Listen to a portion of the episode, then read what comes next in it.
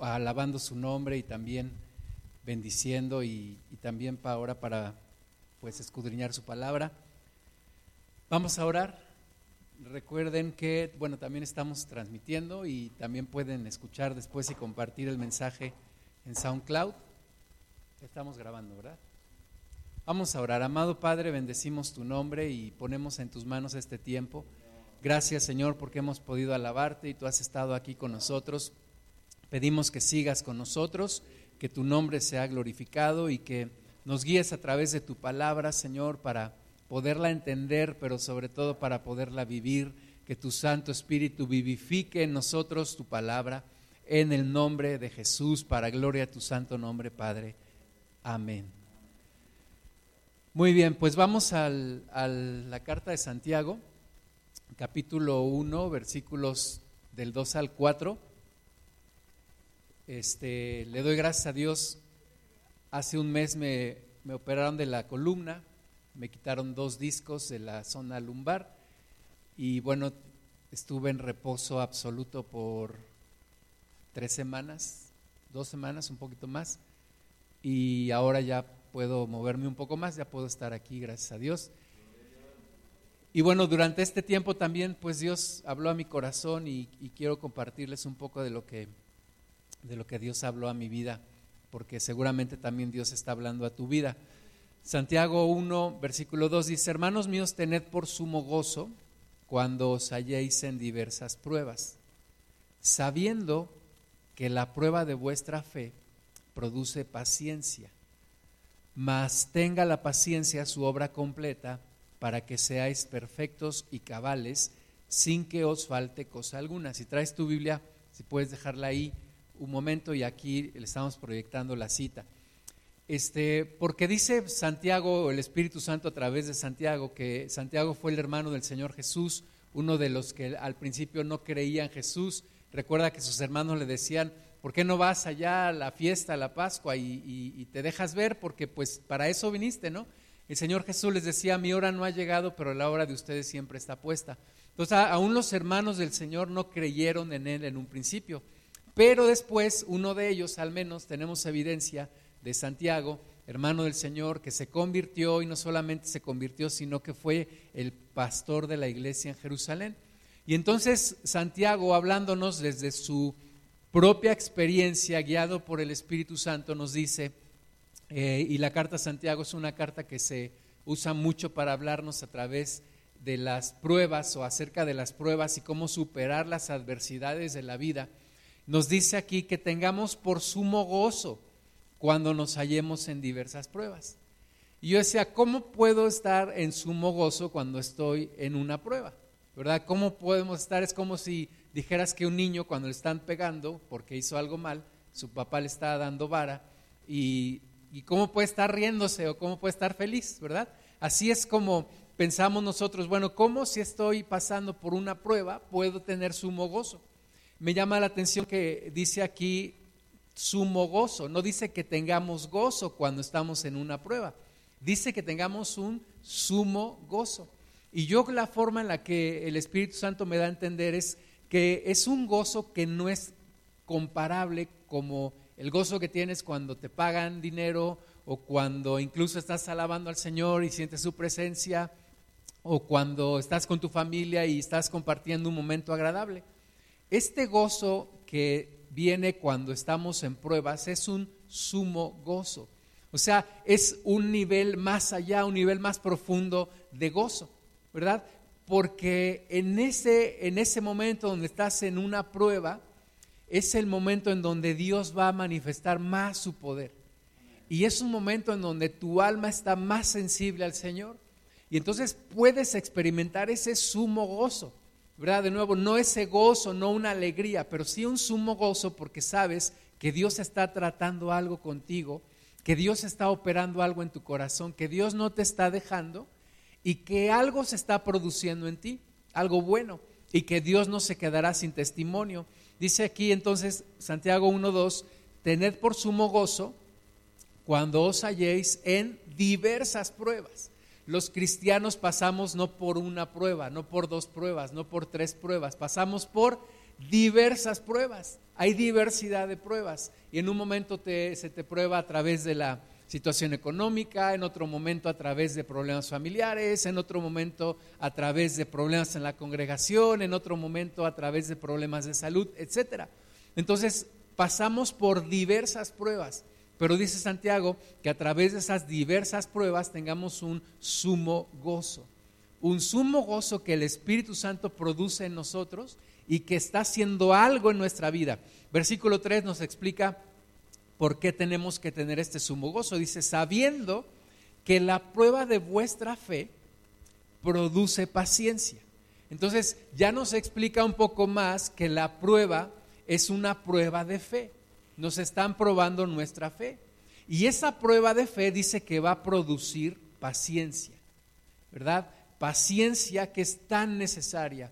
Yo estuve, me operaron el 9 de, jueves 9 de diciembre me había dicho el doctor que yo salía del hospital para el cuatro, en cuatro días. Me dijo, tres o cuatro días tú sales del hospital caminando.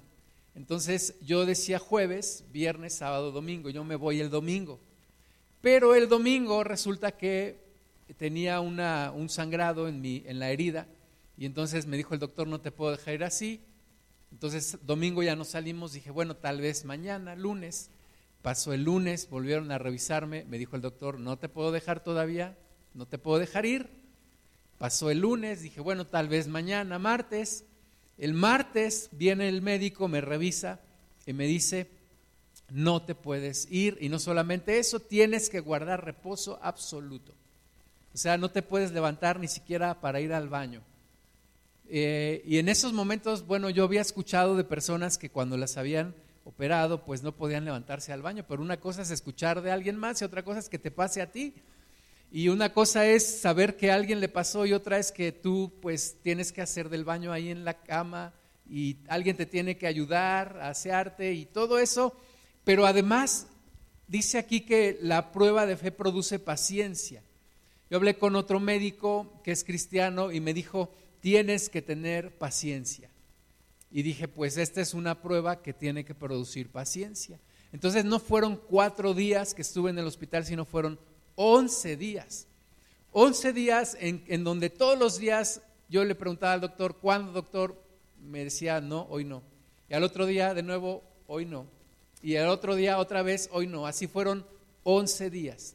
Pero sobre todo, también saber que me habían dicho que había una fuga de líquido cefalorraquídeo, un líquido que produce el cerebro y que baja por toda la médula espinal y que limpia toda la médula espinal y que se está produciendo todos los días. Y me dijeron, tienes una fuga de ese líquido y el riesgo es que puedas tener una infección, una infección eh, pues que es muy peligrosa. Y entonces también mi, fe se probó porque dije, le pregunté al, médico, oiga, ¿y por qué tengo eso? me dijo, entre el 2 y el 7% de los pacientes que tienen una cirugía como la tuya tienen este, este problema. yo dije, ¿por qué no soy del 93% que no lo tiene y por qué soy del 7% que sí lo tiene? ¿Verdad? Y entonces entendí que mi fe estaba siendo probada también. El doctor me dijo, con reposo se tiene que quitar eso. Y entonces la fe es probada, la fe produce paciencia y ahí yo me acordaba mucho de esta cita, tened por sumo gozo cuando os halléis en diversas pruebas. Mi esposa siempre estuvo ahí conmigo en la habitación, pero mis hijos estaban acá en, Pachuca, en la casa, y bueno, el, saber que están acá, mi esposa allá, y también con su trabajo, haciendo cosas desde allí, y, es un momento en donde se produce paciencia, porque no podía yo hacer nada, no podía ni siquiera levantarme, no podía hacer absolutamente nada más que orar. Y es cuando yo entendí por qué ese sumo gozo. Es una dependencia total de Dios y de las personas que te están ayudando. Una dependencia de decir, eh, hermanos, eh, échenos la mano con esto, con aquello, ayúdanos con esto, y, y depender de Dios y depender de los demás.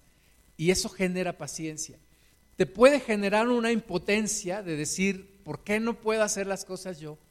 Pero yo entendí algo que esa impotencia no iba a servir de nada. Y entonces decidí mejor sujetarme al Espíritu Santo y decirle, Señor, produce en mí Paciencia, por supuesto que no es fácil.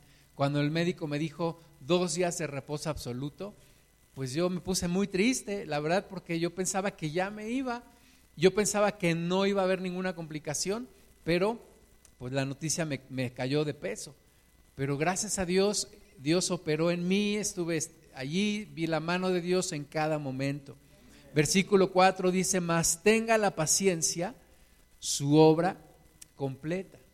¿Verdad? La paciencia tiene que tener su obra completa, es un proceso no es de un día para otro, no es instantánea. Dice ahí que hay que esperar que tenga su obra completa. Dice, para que seáis cabales y perfectos sin que os falte cosa alguna. Entonces, es un proceso que a través de las pruebas Dios está haciendo algo en nuestro corazón que de otra forma no podría suceder. Uno dice, bueno, ¿por qué tienen que venir las pruebas? ¿Por qué tienen que venir las adversidades? ¿Por qué tienen que venir los problemas? Porque es la única forma en la que Dios va transformando nuestro corazón. Y tenemos que dejar que la paciencia tenga su obra completa para que seamos hallados, como dice aquí, perfectos y cabales sin que nos falte cosa alguna. Vamos ahora a Romanos capítulo 5, versículos 1 y 2. Versículos 1 y 2 nos va a ayudar a entender los versículos del 3 al 5 que vamos a leer a continuación. Entonces, primero, Romanos 5, 1 y 2 dice, justificados pues por la fe, tenemos paz para con Dios por medio de nuestro Señor Jesucristo, por quien también tenemos entrada por la fe a esta gracia en la cual estamos firmes y nos gloriamos en la esperanza de la gloria de Dios. Entonces esta palabra el Espíritu Santo la trae a los que hemos sido justificados, es decir, a los que hemos aceptado a Jesús. Hemos sido justificados. Entonces dice, justificados pues por la fe, pero parte de ese hecho, o sea, esta palabra entonces es para los que hemos sido justificados, los que hemos aceptado a Jesús, los que hemos creído en su sacrificio, los que hemos recibido el Espíritu Santo, justificados pues por la fe y entonces viene todo lo demás, es para nosotros. Esta promesa es para nosotros. Aquí hago una pausa te digo que cuando estaba ahí en, esa situación de que tenía una fuga de líquido cefalorraquídeo, entonces venía el doctor por las mañanas y venía en la noche. Y por las mañanas él eh, me quitaba la gasa porque yo tenía un parche con una gasa, con un par de gasas, y entonces el, doctor, pues yo me acostaba boca abajo, el doctor venía con otro doctor que era residente y decía, eh, primero venía el residente y me dijo, está mojado. Y luego vino el, neurocirujano y dijo, está seco. Y le dijo al residente, ¿dónde dices tú que está mojado? Está seco.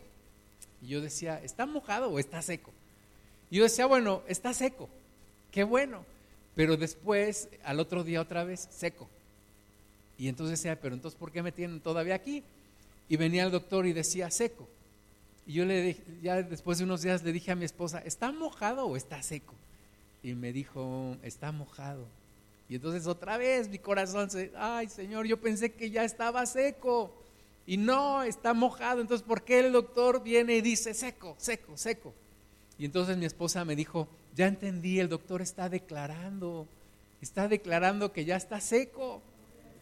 Y entonces dije, bueno, pues vamos a seguir entonces adelante. Entonces, justificados pues por la fe.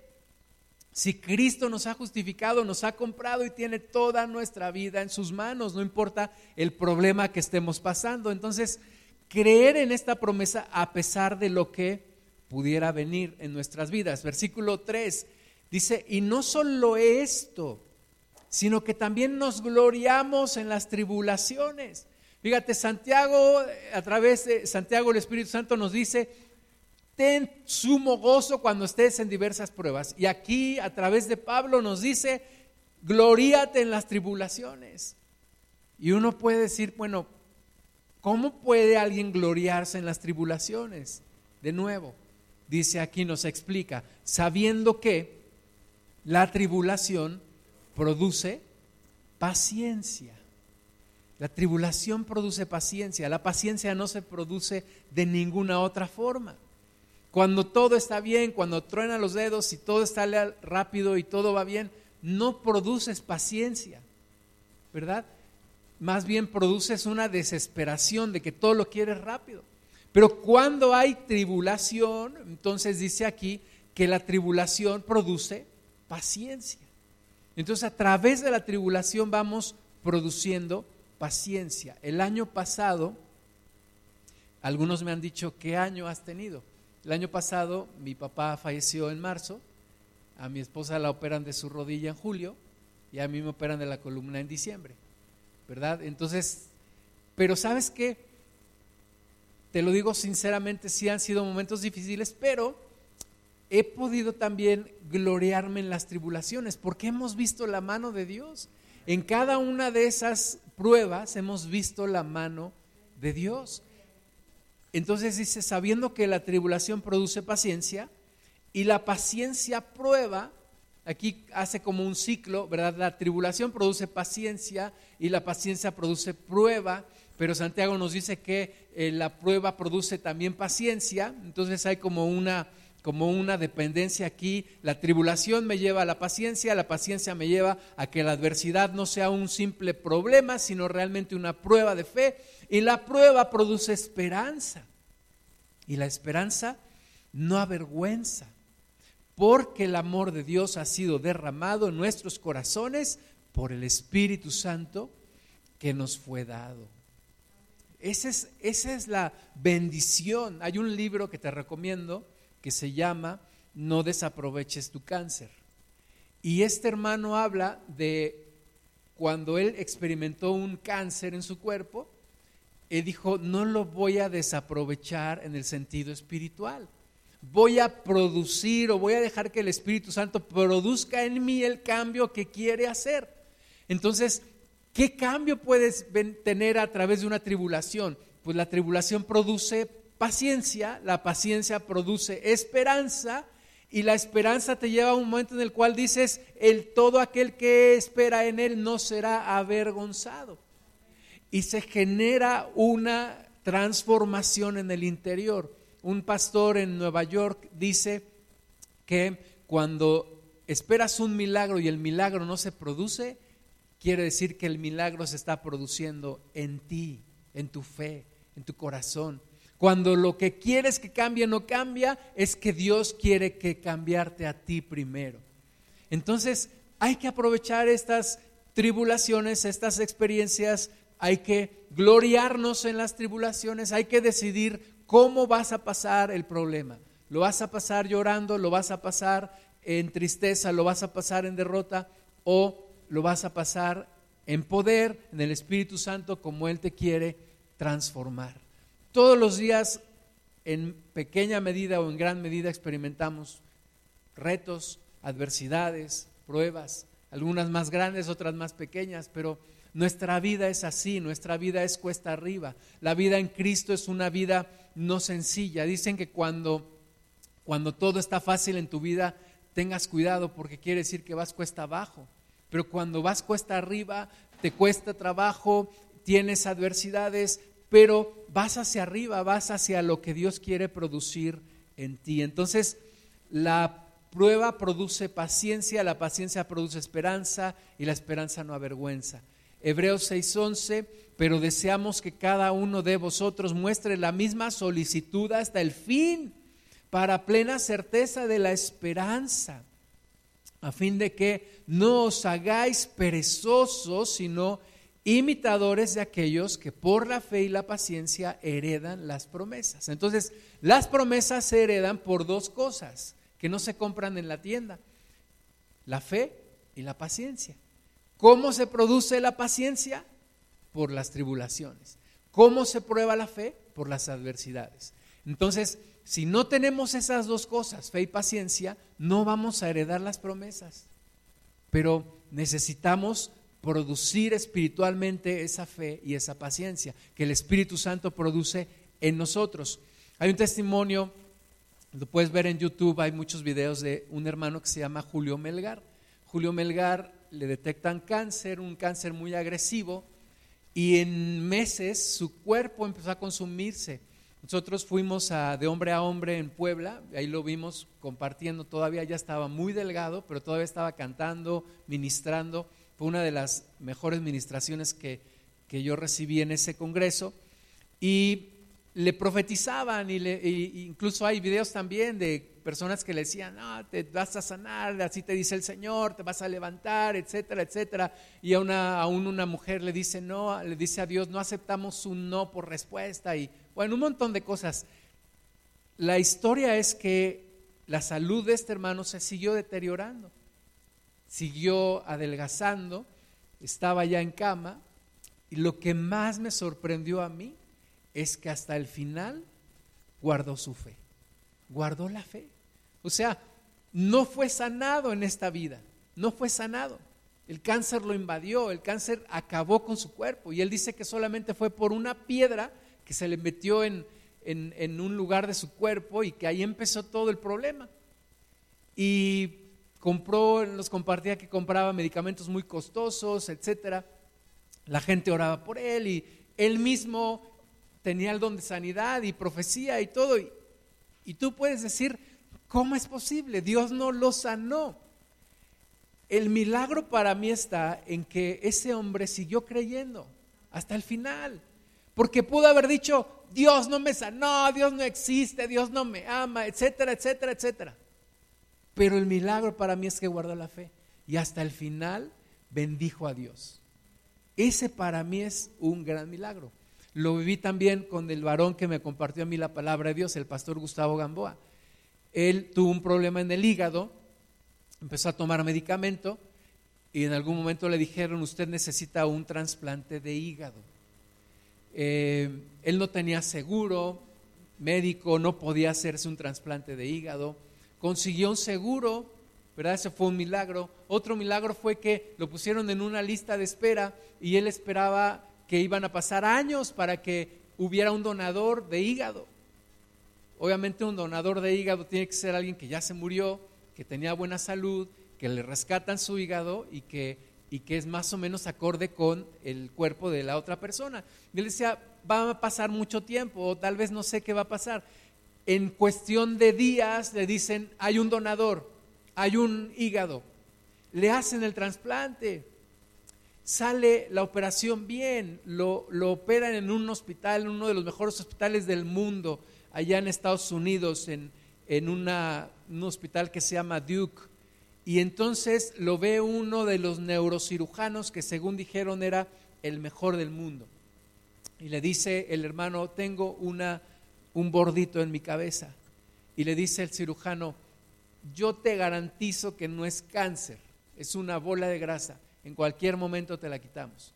Y ese cualquier momento llegó, llegó al hospital, le hacen estudios y resulta que no era una bola de grasa, era un tumor que ya había roto el cráneo, había invadido el cerebro y era cuestión de días para que su cuerpo se invadiera de cáncer de nuevo.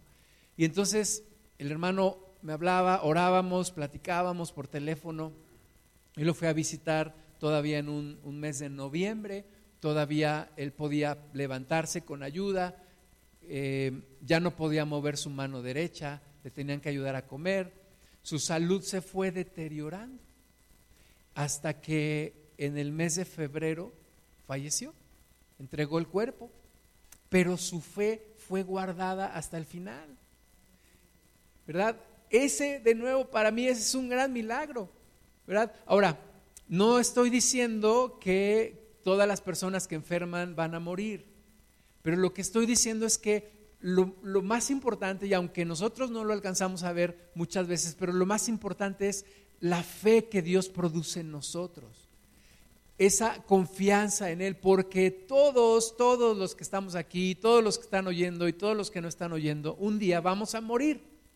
Un día todos vamos a morir, ¿verdad? Que Dios nos bendiga con muchos días, que ese día sea muy lejano, que Dios cumpla sus propósitos en nosotros, pero un día todos vamos a morir. La cuestión es cómo vamos a morir, a dónde vamos a ir el día que muramos. Y dice aquí Hebreos que los que heredan las promesas, y una de las grandes promesas que Dios nos ha hecho es una promesa de salvación, de vivir con Él, de estar mejor con Él por la eternidad, pero esas promesas no se heredan más que por fe y paciencia. Y de nuevo, la paciencia no se produce cuando estás jugando con tu Nintendo, con tu Xbox. La paciencia no se produce cuando estás cocinando una comida instantánea en el horno de microondas. La paciencia se produce a través de las tribulaciones. Y ahí es donde no nos gusta, no las queremos, pero lo tenemos que pasar para producir paciencia, para producir fe. Yo eh, íbamos a la sierra y yo he escuchado muchos testimonios de Dios sanando a personas, de personas que les ha corregido pie plano, de personas que les ha sanado de cualquier tipo de enfermedad. Y yo le decía al, pastor Chanito, ore por mí, imponga sus manos en mi espalda para que no me tengan que operar. ¿Y qué crees? Me tuvieron que operar. ¿Por qué? No porque Dios no tenga el poder para sanarme. Dios sana a algunos y a otros los sana de otra forma. Es el poder de Dios, no es como dice el hermano Owen Myers, no es mi poder, es el poder de Dios y Dios decide cómo lo administra. Pero doy gracias a Dios porque en medio de todo este proceso, Dios estuvo conmigo y Dios estuvo, ha estado haciéndome ver las cosas de otra forma. Así que dice, no os hagáis perezosos, sino imitadores de aquellos que por la fe y la paciencia heredan las promesas. Primera de Pedro 1.6, en lo cual vosotros os alegráis, ¿verdad? Está hablando de la salvación. Nosotros nos alegramos en la salvación. Dice, aunque ahora por un poco de tiempo, si es necesario, tengáis que ser afligidos en diversas pruebas. Otra vez nos dice diversas pruebas. Tengamos que ser afligidos en diversas pruebas. ¿Para qué? Versículo 7, para que sometida a prueba vuestra fe, mucho más preciosa que el oro, el cual, aunque perecedero, se prueba con fuego, sea hallada en alabanza, gloria y honra, cuando sea manifestado Jesucristo, a quien amáis sin haberle visto, en quien creyendo, aunque ahora no lo veáis, os alegráis con gozo inefable y glorioso, obteniendo el fin de vuestra fe, que es la salvación de vuestras almas. ¿Verdad? Empiezo explicando estos versículos por el final. El final de nuestra fe es que la salvación de nuestras almas. ¿Cuál es el propósito de nuestra fe? La salvación de nuestras almas. ¿Para qué queremos fe?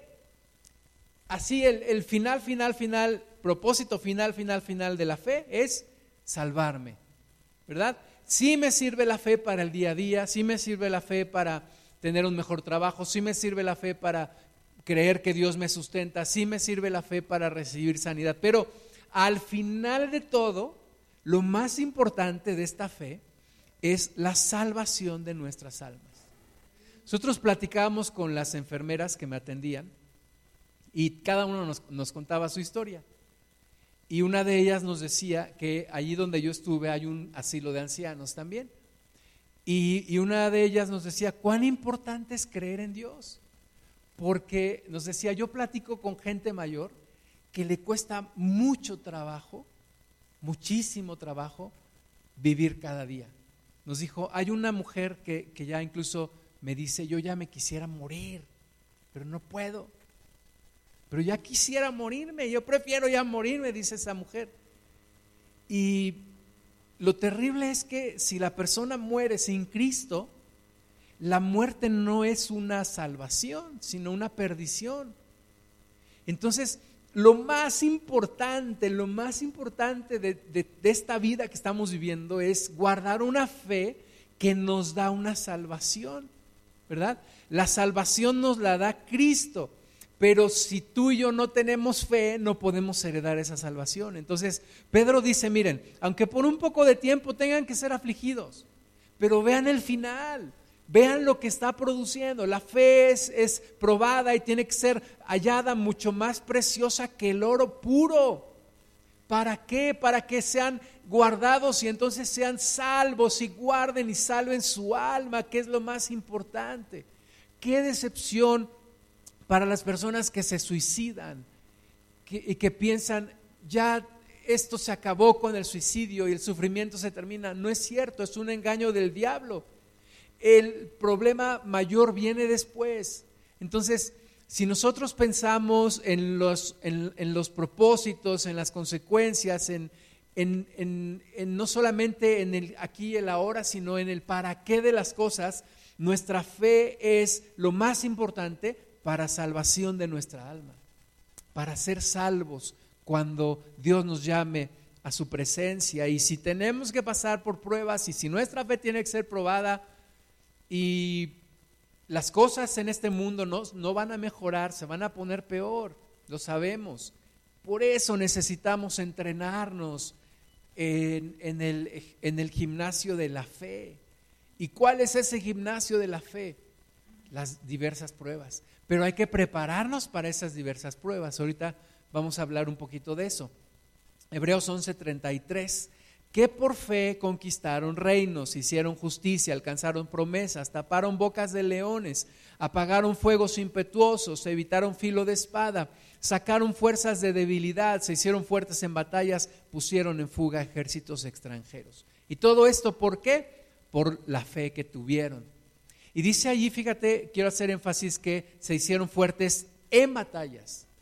Nosotros muchas veces pedimos fuerzas para la batalla, pero aquí dice que ellos se hicieron fuertes en la batalla, en medio de la batalla. Ahí es donde Dios se fortalece. Sacaron fuerzas de debilidad. Ahí en la debilidad, ahí en el problema, en la adversidad, en donde dices, ya no aguanto, ya no puedo más. Ahí Dios te da fuerzas para seguir, para continuar, para tener esperanza de nuevo. Eh, mi problema en la columna no fue un problema de ayer o del año pasado. Yo tuve un largo proceso en donde me acuerdo que una vez fuimos a la sierra, yo me subí en la camioneta de estas de redilas en la parte de atrás y fuimos a un pueblito como a dos horas y media de donde estábamos, pura terracería, puro brinque y brinque y brinque y brinque. Y ya sabes que la gente que maneja allá maneja como si no les importaran sus carros porque los meten y le aceleran y ahí van, ¿no? Como dicen, no traes vacas aquí atrás, pero bueno, ahí yo iba a brinque y brinque, brinque y brinque. Eso fue un sábado, domingo, lunes en mi trabajo, yo ya no sentía bien mi, pierna derecha. Yo, yo, la sentía como dormida. Dije, ah, caray, ¿qué, ¿qué, es esto? Fui al médico, me hicieron un montón de exámenes y me, y me detectaron esto. Tienes un problema en la columna, se tiene que operar. Pero yo dije, yo no me quiero operar, yo no quiero operarme, voy a seguir así. Y había días en donde me acuerdo una vez aquí abajo estábamos por celebrar un aniversario en la congregación, estaba yo agachándome y de repente siento un dolor que casi me, me, tira, o sea, era un dolor que me paralizaba, un dolor como que no me dejaba mover las piernas. Y a, veces me acuerdo y me iba así a trabajar, gracias a Dios nunca me incapacité, así me iba a trabajar y a veces me bajaba del carro y caminaba como viejito, así, porque no podía caminar, no podía enderezarme. A veces me encorvaba o me enchuecaba para aliviar un poquito el dolor. Y entonces fueron eh, ver a varios médicos, escuchar a varias personas que me decían, no te operes, no te operes, no te operes no te operes es lo último, no lo hagas porque no quedas bien, etcétera, etcétera, etcétera. Y yo estaba en este proceso, pero cada vez más también sentía, eh, otros me decían, no lo dejas para después, se te puede complicar, vas a envejecer más y va a ser más difícil. Y así estaba yo en esa, en esa lucha en mi mente, cuando un día me salgo a caminar, en el mes de noviembre del año pasado. Me salgo a caminar como, como normalmente lo hacía y entonces veo, aquí no se, no se alcanza a ver muy bien, pero, pero mira, yo salí, vi esta nube y yo dije, esa es mi columna. Esa es mi columna, no, no, se alcanza a ver bien, pero yo veía las vértebras y veía los nervios que salían, ¿verdad? Porque yo me he hecho muchas radiografías, tomografías y todo. Y dije, Señor, esa es mi columna, ¿qué me estás queriendo decir? Y yo seguí caminando y seguía viendo la nube y cada vez veía, la veía mejor. Dije, Señor, esta es mi columna. Y yo dije, Dios, lo que yo entiendo es que me estás diciendo que mi columna está en tus manos. Mi columna está en tus manos. Y si tú pudiste crear esta nube así para que yo viera esto y yo entendiera que es mi columna, entonces tú puedes sanar mi columna tú puedes hacer una obra en mi columna. ya en una tomografía mi columna se veía así, no se alcanza a ver muy bien, pero bueno, no se ve nada, pero, pero créanme que aquí hay unas vértebras y en medio hay unos discos y aquí salen unas terminales nerviosas y yo ya tenía tres discos oprimiendo terminales nerviosas. Por eso me dolía mi pierna, por eso me paralizaba el dolor. 15 de septiembre en el pueblo de mi papá yo estaba acomodando unas fundas en unas sillas y otra vez me da ese dolor que me paraliza. Y así me vine manejando y un dolor terrible. Y entonces dije, Señor, pues eres tú y Dios abrió todos los, los, caminos. Llegamos con el médico indicado, después de haber visto a varios, llegamos con un médico que Dios nos puso y, y pues bueno, se dio, se dio la, la cirugía. Y nunca, bueno, nunca había tenido una cirugía mayor, nunca me habían anestesiado completamente. Yo veía las, las películas cómo se ven, ¿no? Cuando meten a alguien al quirófano, cómo eh, ponen la cámara así que vas viendo hacia arriba el techo y las gentes alrededor. Nunca me había pasado a mí, pero lo viví, me metieron a un quirófano, me dijo mi pastor Miguel López, antes de que te pongan un gas, tú canta al Señor y, y canta ese canto que dice, tu fidelidad es grande y que te duerman así, cantando. Y yo quería hacerlo. Me metieron a un, a un cuarto con varias personas ahí que estaban preparándose para cirugía también. Ahí estuve un rato, estuve orando al Señor y luego me llevaron ya al quirófano. Y yo dije, este es mi momento de cantar, tu fidelidad es grande. Pero entonces llega una enfermera y me dice, ay, ¿qué te pasó? Y ya le empiezo a explicar y llega la, la anestesióloga y, platíquenos por qué. Y, ahí quedé. Ya no recuerdo más, ¿verdad? Ya no pude cantar Tu fidelidad es grande, pero pude darle gracias a Dios y, y bueno, pasar por esta prueba de fe. Una prueba en donde yo me hice muchas preguntas, ¿no? Desde, oye, cuando corten mi, mi, mi piel y mis músculos, ¿cómo le van a hacer para detener el sangrado? y la anestesia, no tantas historias que se han escuchado de que mucha gente queda mal después de la anestesia o muchos problemas. Y todo esto es una prueba de fe, creer que Dios estaba en control de todo esto. Y, y, cada, en cada momento vi, vi la mano de Dios. Y eso es algo que de otra forma tal vez no hubiera podido ver. Mi papá pasó muchos, muchos, muchas experiencias en hospitales. Y cuando a mí me, me, pusieron el suero y para pasarme la medicina y me picaron una mano y que no, que ahí no se podía y luego la otra y tener que estar ahí en la cama y no poder ir al baño y que las enfermeras vienen y me bañan y me ayudan, yo entendí más lo que personas como mi padre han pasado y entonces te vuelves un poco más empático. Y yo también he visitado a personas en el hospital y me acuerdo un hermano de la sierra, el hermano Saca, Zacarías, él murió de un problema en el corazón.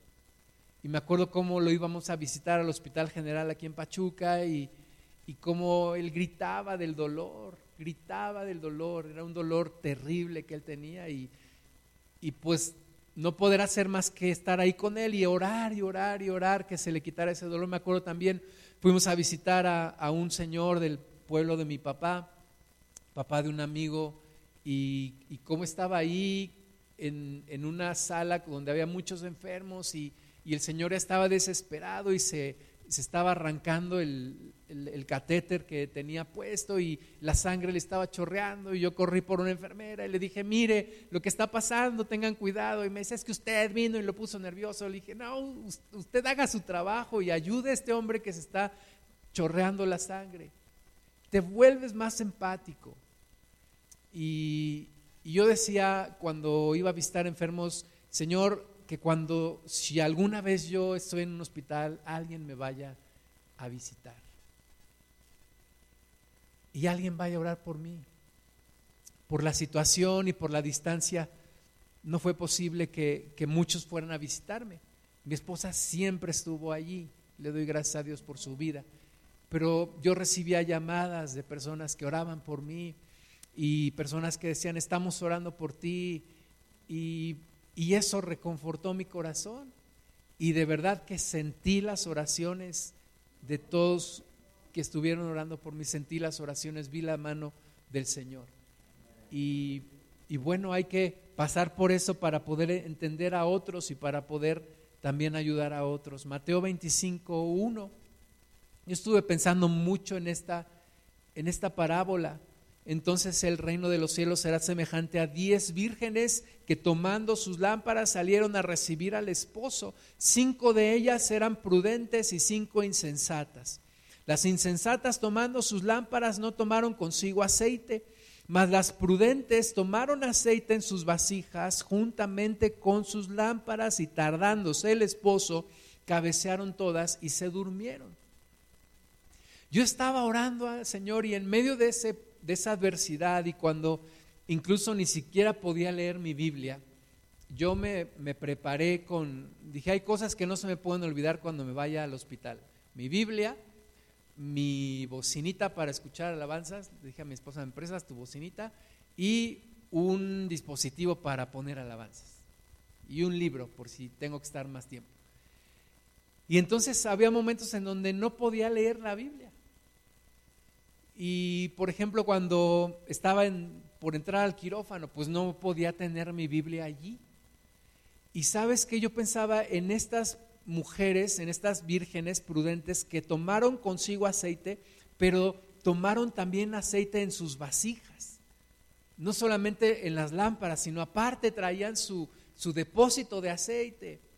Y yo decía, Señor, que me alcance el aceite para toda esta prueba, que me alcancen las oraciones que he hecho antes de entrar aquí, que me alcance lo que he estudiado la palabra para poder recordar versículos, para poder tenerlos en mi corazón para poder agarrarme de tus promesas, que me alcance el aceite, Señor. Y, y uno no se da cuenta cuando todavía no estás en la prueba que te tienes que preparar.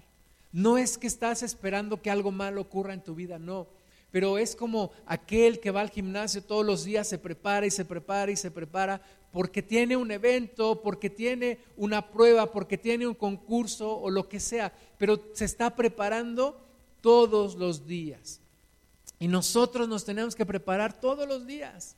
Aquellos que entrenan sus cuerpos saben que no pueden perder un solo día, porque si pierdes un día es una falta de continuidad que te afecta y te puede afectar por mucho tiempo.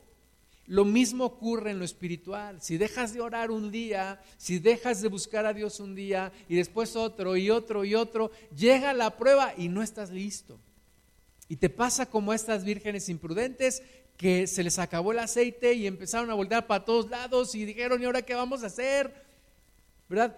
Yo entendí que esta parábola no es solamente para esperar la venida del Señor, sino cuando tienes una prueba, y estás esperando que Dios te ayude. Y el aceite te tiene que alcanzar. Para no decir, pues voy y, hago otra cosa, o, voy y me regreso a los ídolos, o, o ve y llámale al brujo, o, haz otra cosa. No, te tiene que alcanzar el aceite para decir, los que esperan en el Señor levantarán sus alas como las águilas. Te tiene que alcanzar para decir, Dios es fiel y verdadero, ese es su nombre. Y para poder esperar en sus promesas y decir, Dios no miente, es imposible que Dios mienta. Y estar esperando en Él, aunque se tarde lo que se tenga que tardar la prueba. Dios nunca llega tarde pero tampoco llega antes. Siempre llega a tiempo.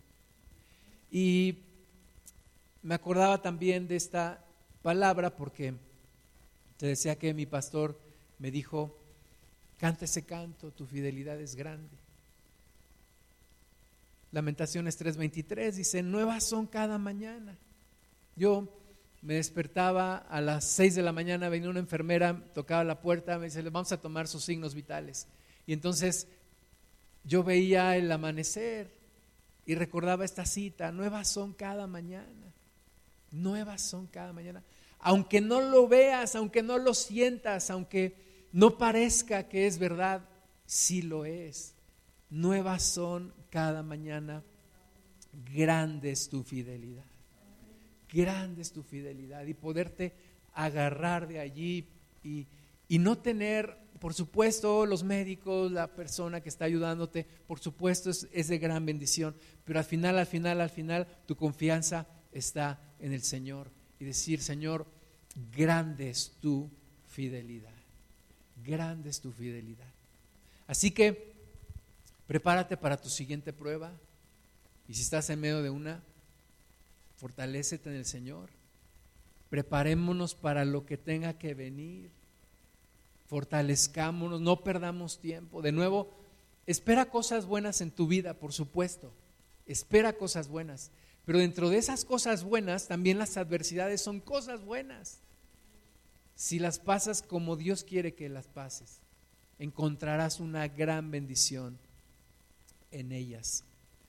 Te quiero invitar a que oremos, que cierres tus ojos un momento y que pongas en las manos de Dios tu vida, tu fe. Señor,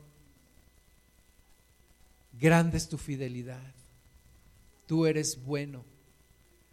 Tú eres bueno en gran manera. Señor, tú no nos dejas en el tiempo de la adversidad.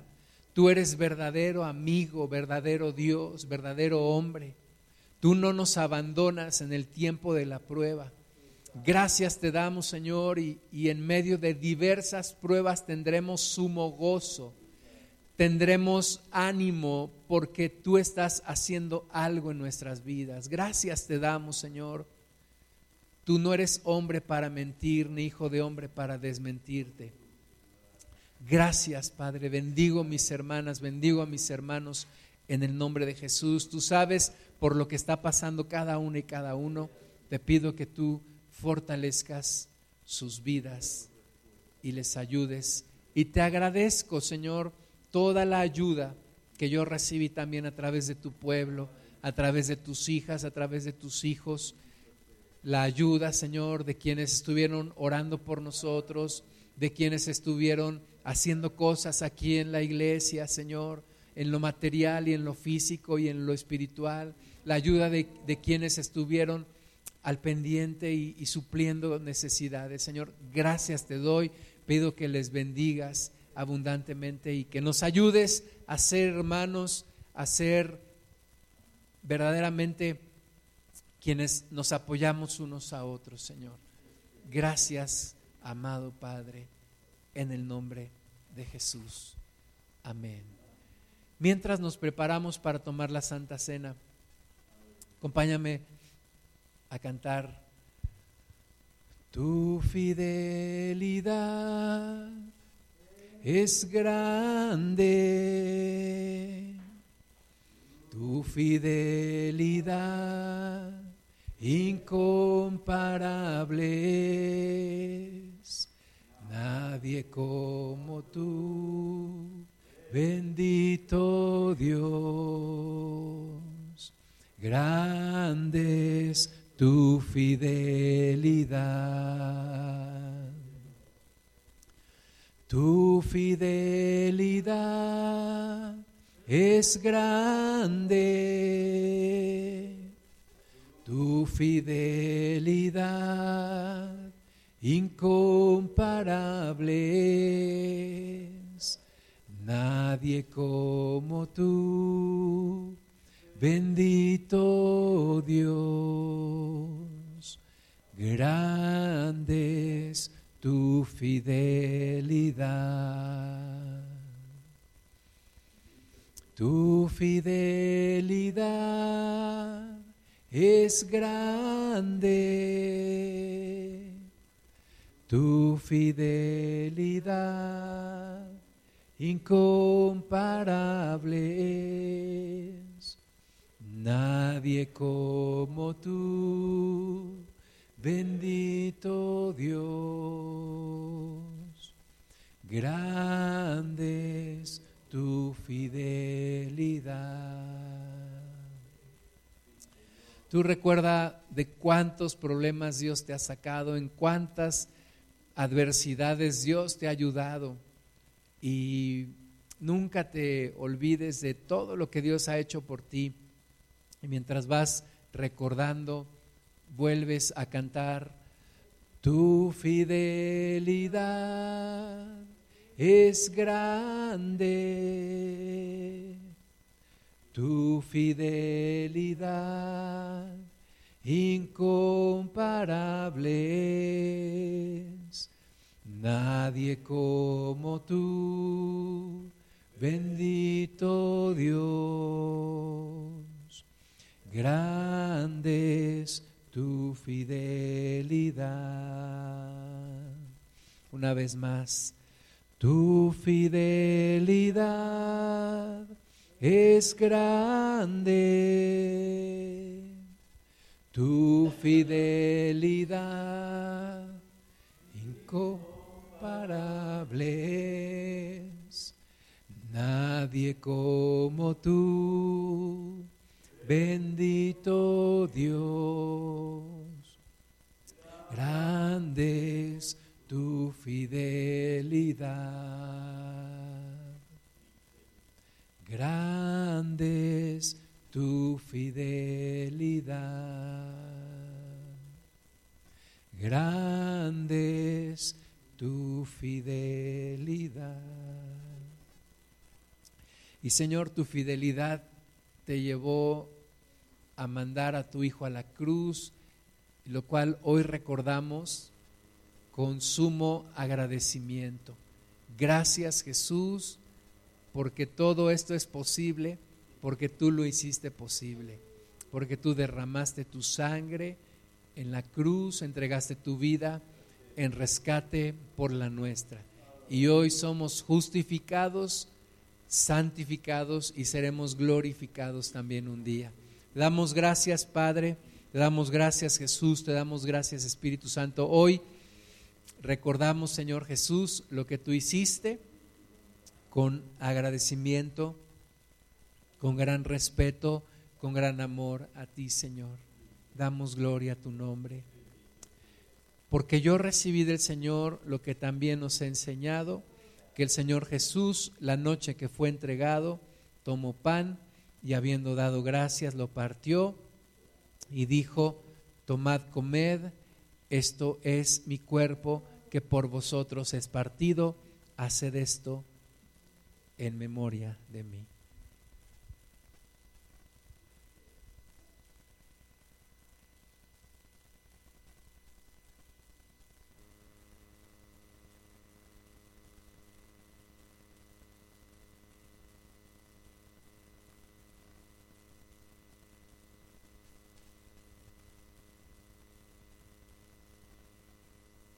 Asimismo, tomó también la copa después de haber cenado, diciendo, esta copa es el nuevo pacto en mi sangre. Haced esto todas las veces que la bebiereis en memoria de mí.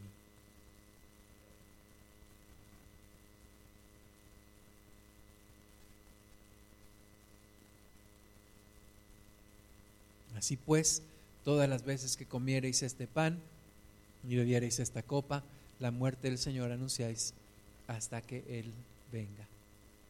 Amén. Una vez más, tu fidelidad es grande, tu fidelidad incomparable. Nadie como tú Bendito Dios, grande es tu fidelidad. Tu fidelidad es grande. Tu fidelidad incomparable Nadie como tú, bendito Dios, grande es tu fidelidad. Amén, te damos la gloria, Señor. Puedes tomar tu lugar. Mi esposa nos va a indicar lo que sigue.